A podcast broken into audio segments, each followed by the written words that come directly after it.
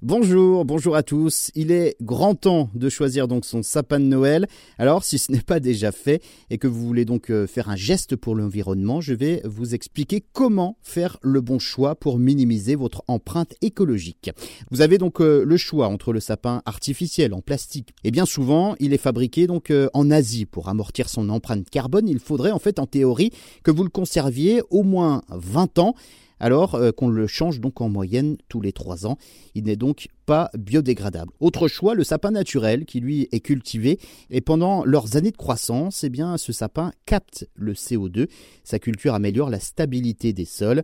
Alors non, les sapins naturels ne participent donc pas à la déforestation puisqu'ils sont cultivés spécialement pour l'occasion, pour les fêtes de fin d'année euh, sur des parcelles dédiées. Et puis en fin de vie, ils pourront donc être recyclés en paillage ou autre. Le sapin naturel a donc la cote hein, sur euh, les 6,9 millions de sapins achetés en moyenne en France pour les fêtes de fin d'année, 5,8 millions sont des sapins naturels contre un peu plus d'un million donc de sapins artificiels. Alors, si le sapin naturel est donc théoriquement plus éco-responsable, il faudra euh, tout de même faire le bon choix.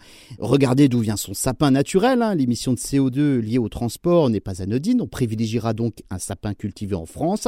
Selon l'ADEME, 80% des sapins de Noël achetés euh, par des Français sont cultivés en France.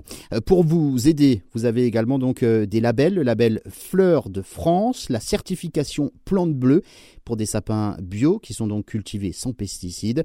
Évitez tant que possible les sapins colorés ou avec de la neige artificielle qui renferme donc des composants polluants pour votre intérieur et euh, vous ne pourrez donc pas le mettre au compost ou le broyer pour en faire du paillage. Autre solution, la location de sapins. Oui, vous pouvez euh, louer votre sapin de Noël des entreprises qui vous livrent un sapin avec des racines et viennent donc le récupérer après les fêtes euh, de fin d'année pour pouvoir le replanter et ainsi le réutiliser l'année suivante. Voilà, vous savez tout pour pouvoir donc faire le bon choix, choisir donc le bon sapin de Noël pour ces fêtes de fin d'année, justement en respectant l'environnement.